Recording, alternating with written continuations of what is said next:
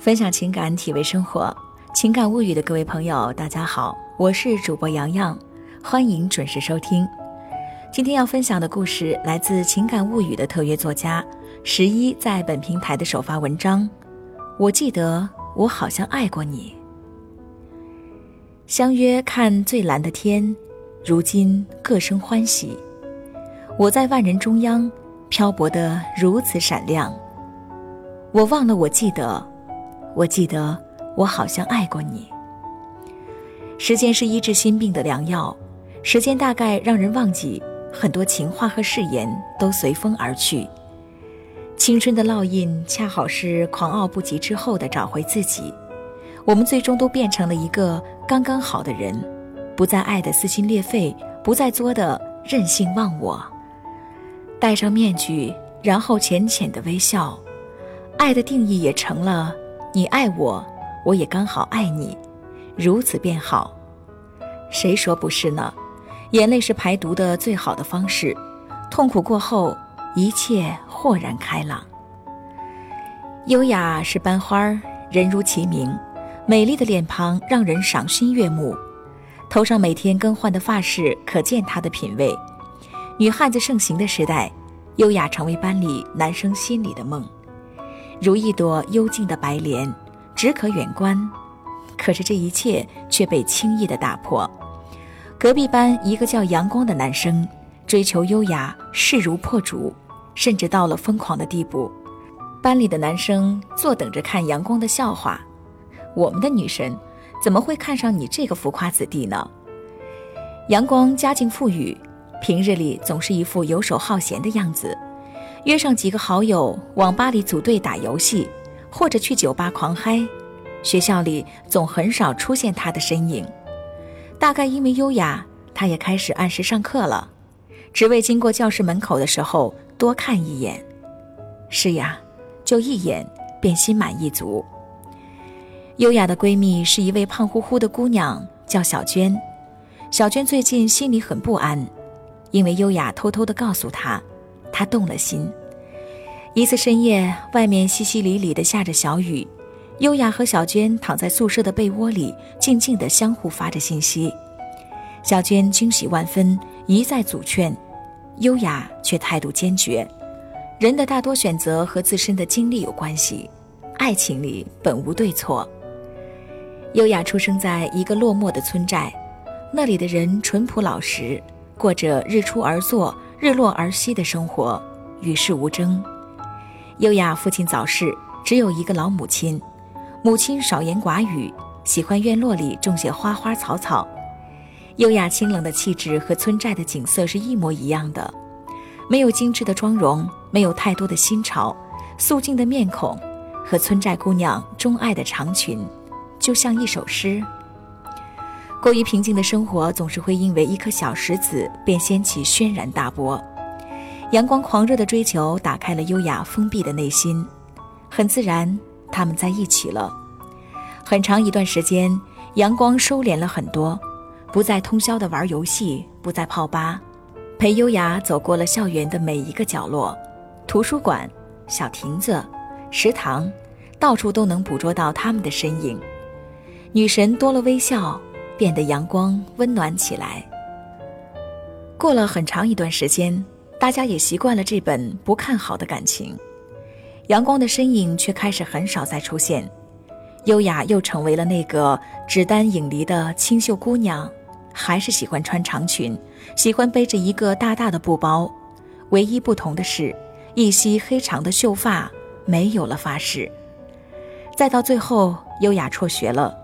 其中原因不得而知，闺蜜小娟也闭口不谈，估计是怀孕了，让学校给开除了吧，被甩了，脸上难堪退学了，回家结婚了吧，一时间大家众说纷纭，这成了一个谜。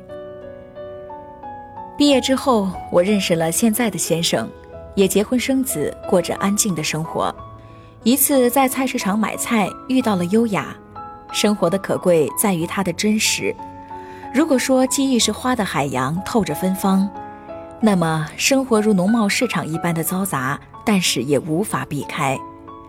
我们最终也变成了那样的女人，为了几毛钱与菜贩讨价还价，盘起了长发，越来越真实。时光静好，在于优雅，她还像当年那么美，依旧瘦瘦弱弱的身材，长发也如初。